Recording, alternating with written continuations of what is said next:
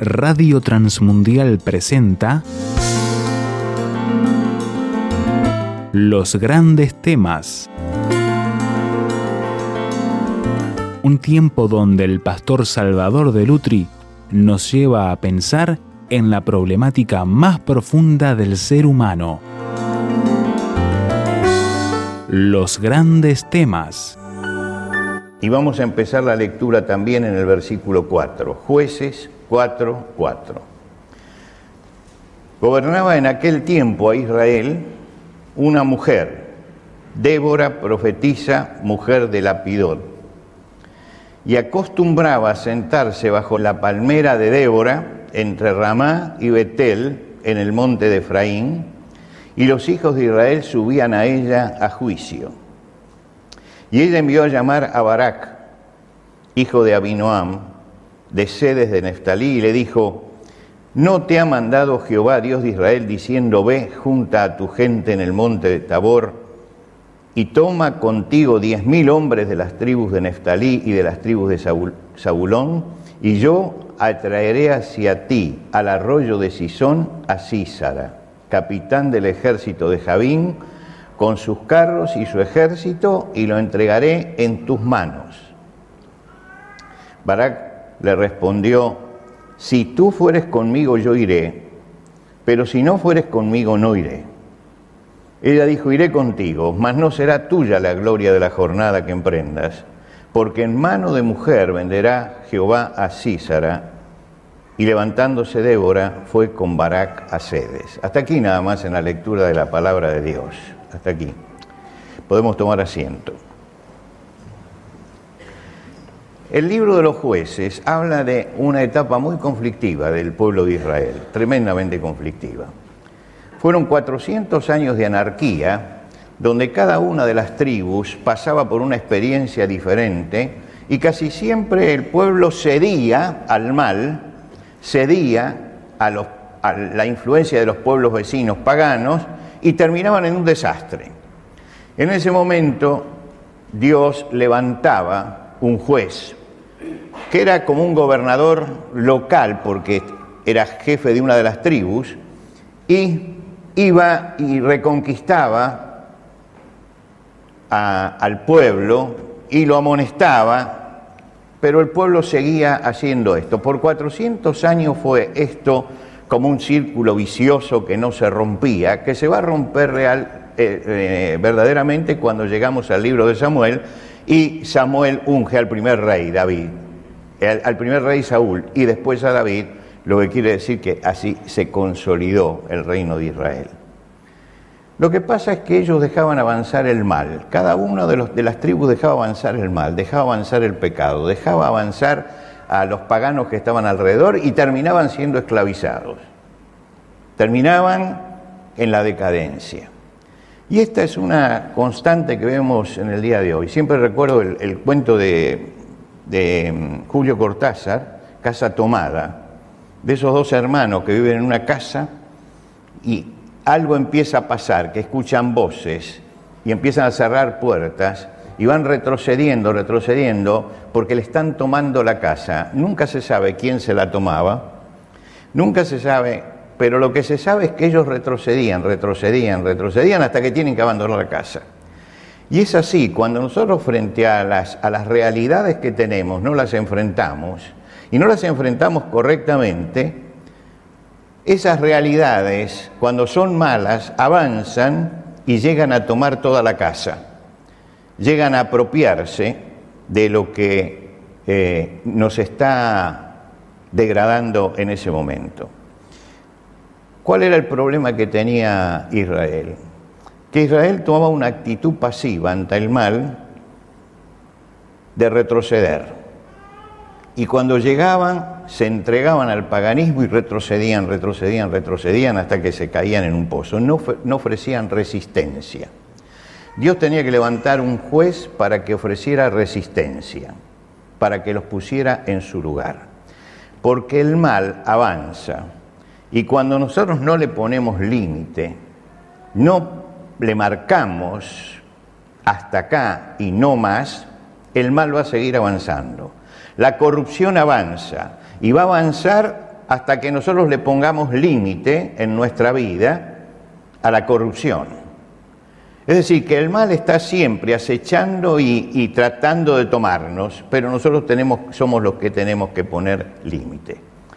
Eh, cuando Israel estaba frente a Goliat, permanecían pasivos. Mientras que permanecían pasivos se iban debilitando, porque era una guerra psicológica la que hacía Goliat. Se iban debilitando y cada vez tenían menor capacidad de reacción. Y gracias a Dios que levantó a David y él reaccionó y dijo, no, mire, esto no es cuestión de ir bajando los brazos, bajando los brazos y retrocediendo, hay que ir hacia adelante.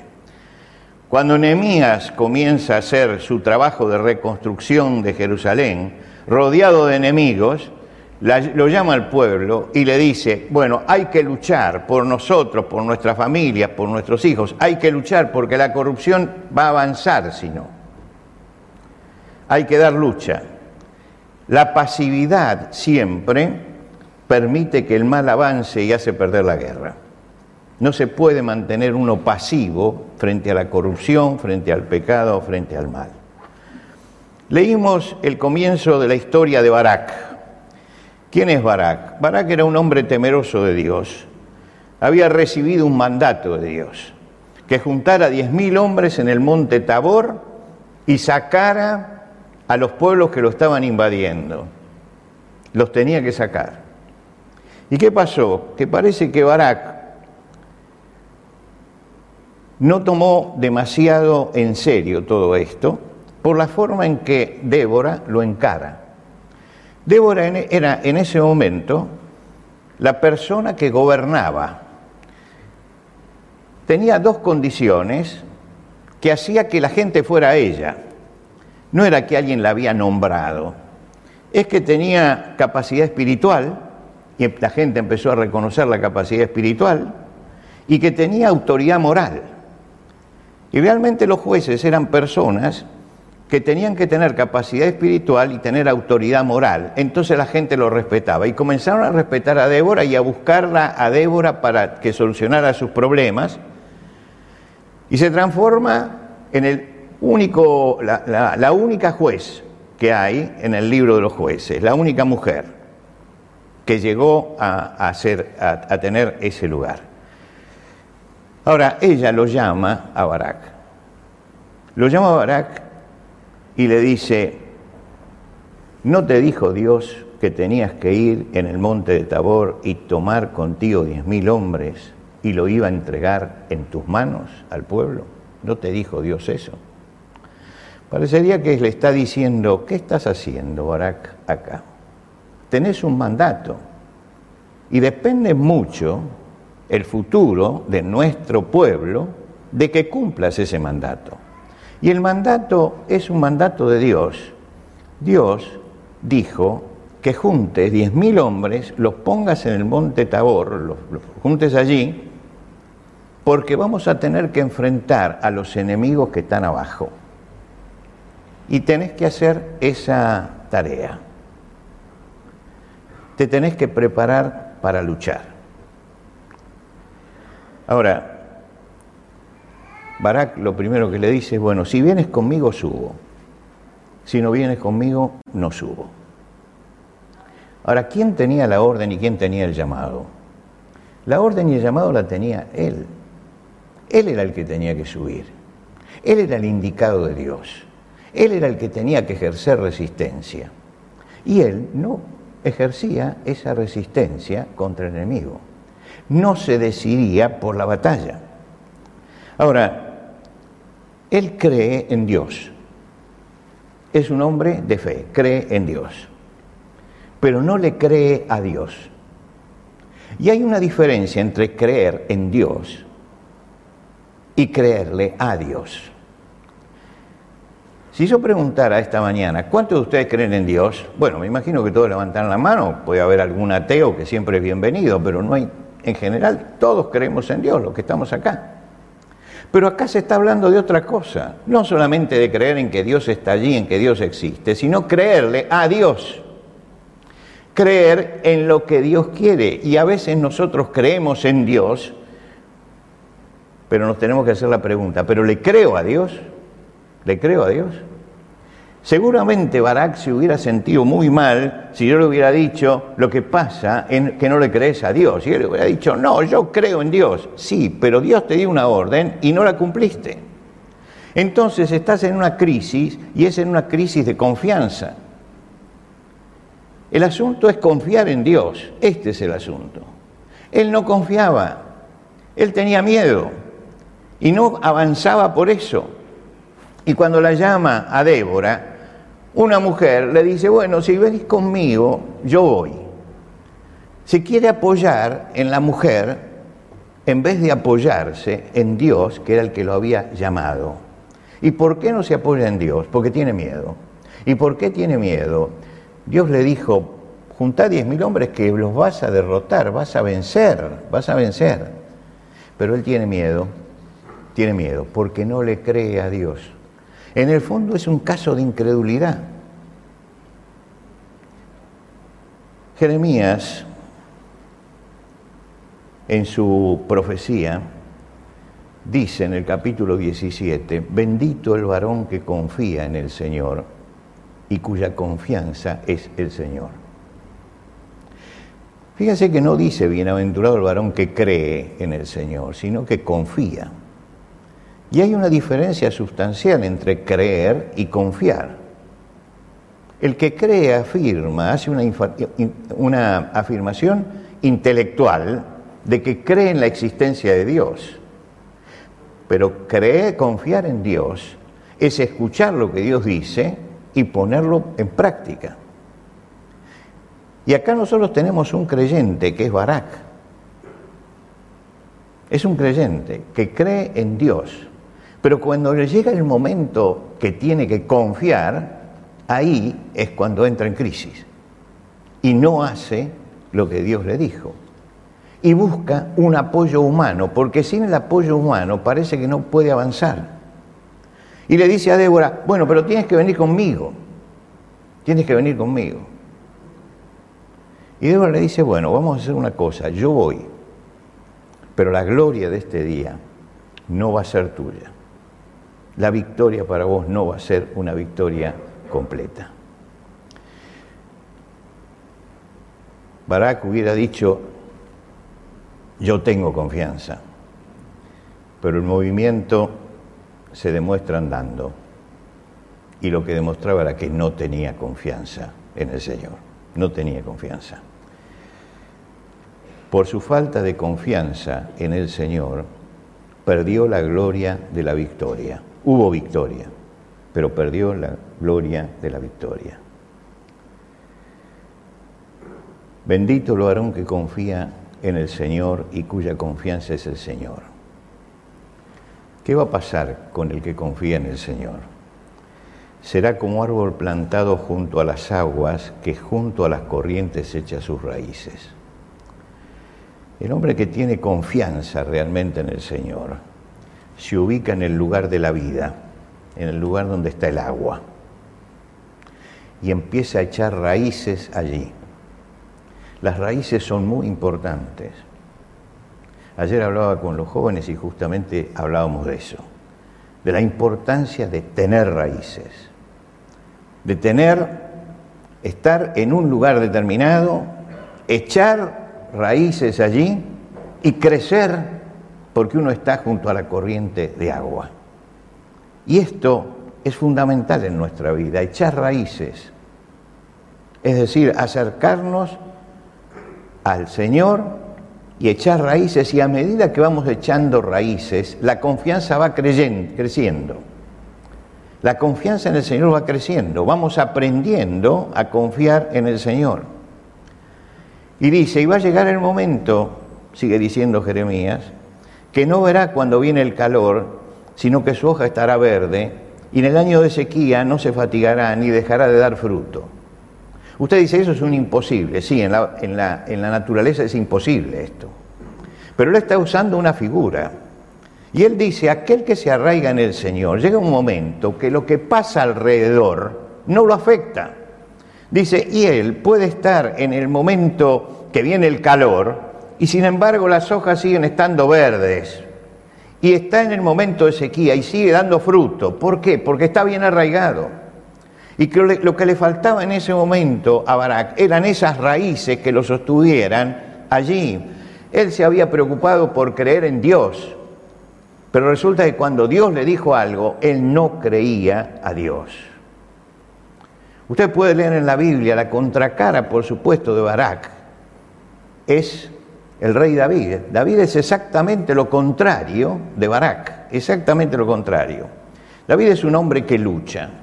Y usted sabe que la vida de David fue una vida rodeada de enemigos que querían destruirlo. Todo el mundo buscaba matarlo. Desde Saúl, desde, Goliat hasta Saúl, pasando por todos los que, los que salieron, el ejército de Saúl que salió a buscarlo, quiere decir que siempre tenía dificultades. Siempre estaba en lucha. Tuvo en algunos momentos que fue perseguido y tuvo que escaparse, tuvo que huir. Sus enemigos eran muchos, se habían multiplicado, querían destruirlo. ¿Y cómo hacía él para seguir adelante? Uno tiene que leer todos los salmos de David para entender el alma de David, el alma de David. Él dice en el Salmo 28, el Señor es mi fortaleza y mi escudo. En Él confió mi corazón y fui ayudado. Es, decir, el Señor es mi fortaleza y es el que me defiende.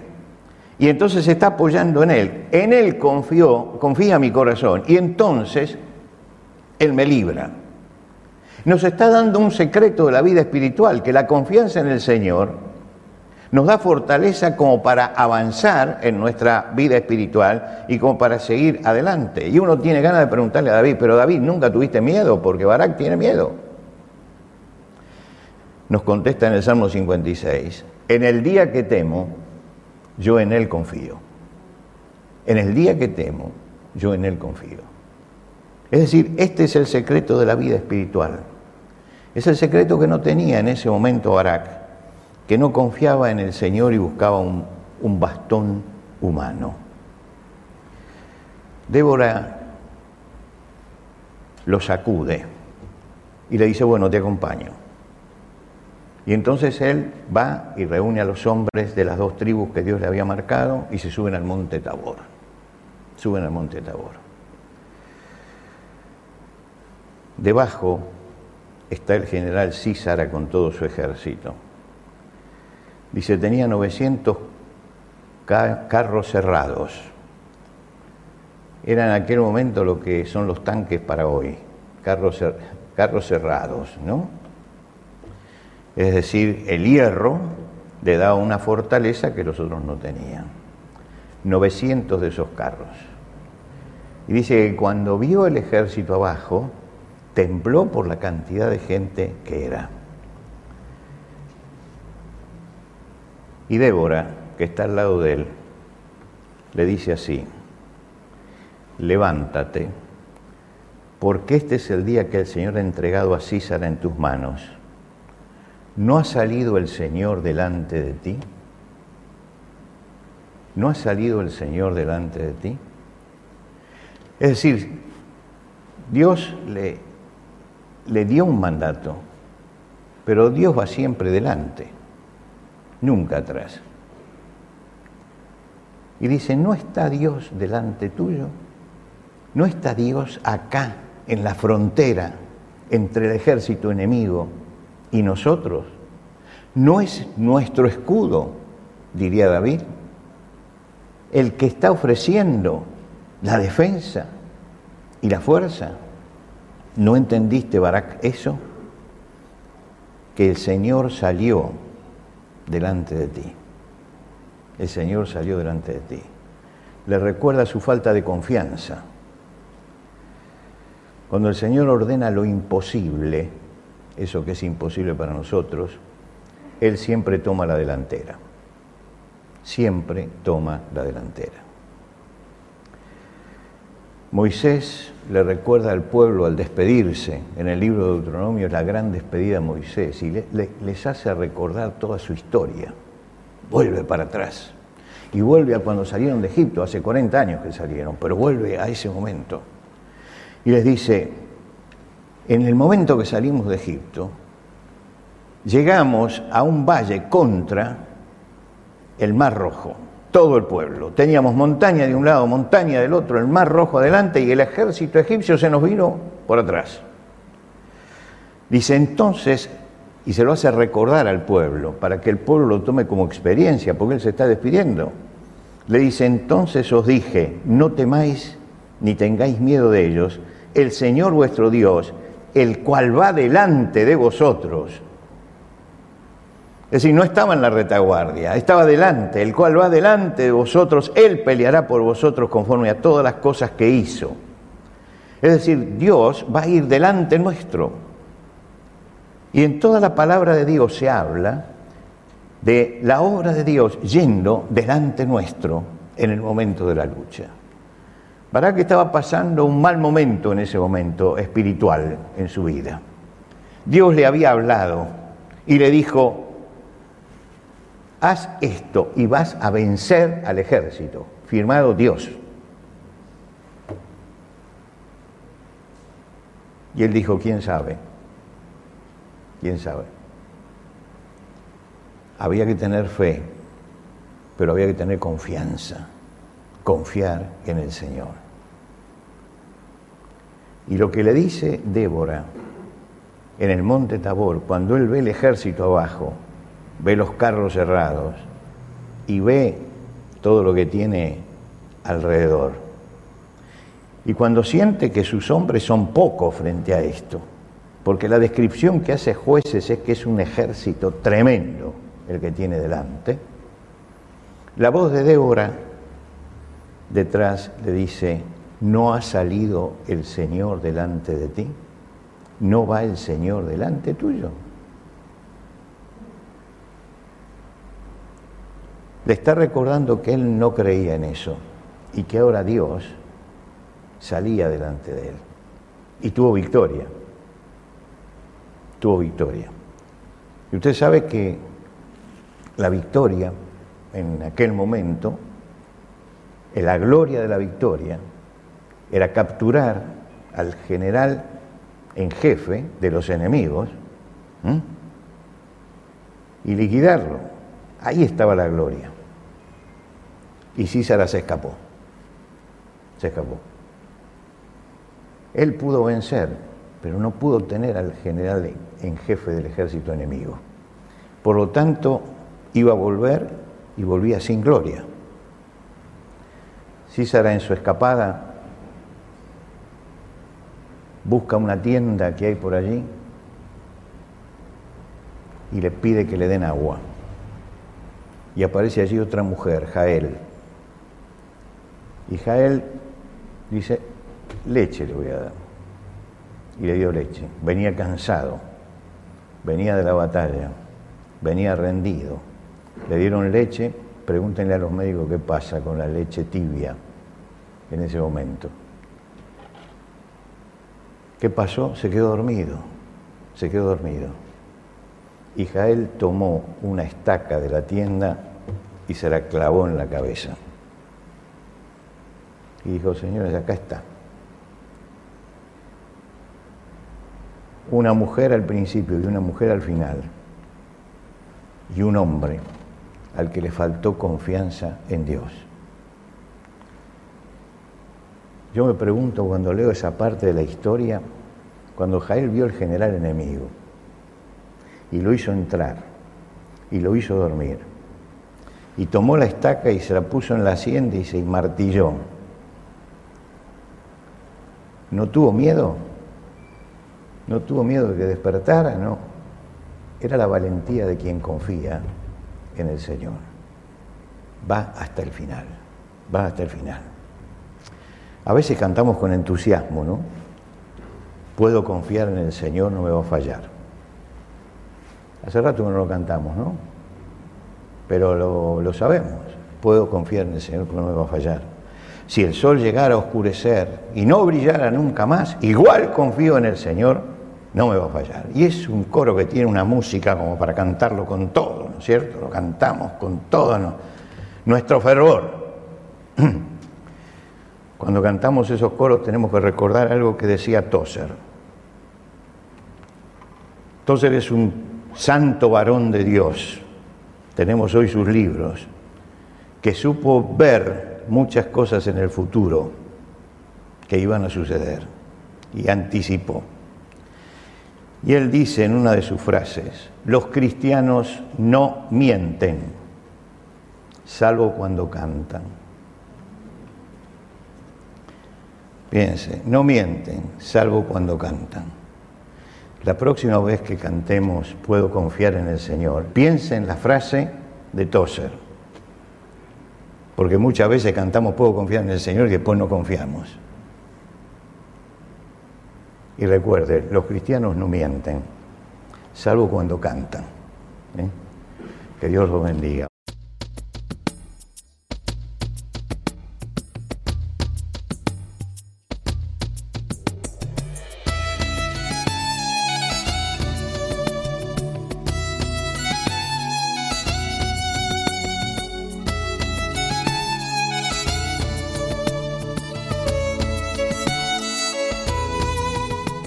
¿Qué le pareció el desafío que nos presentó el pastor Salvador de Lutri en los grandes temas de hoy?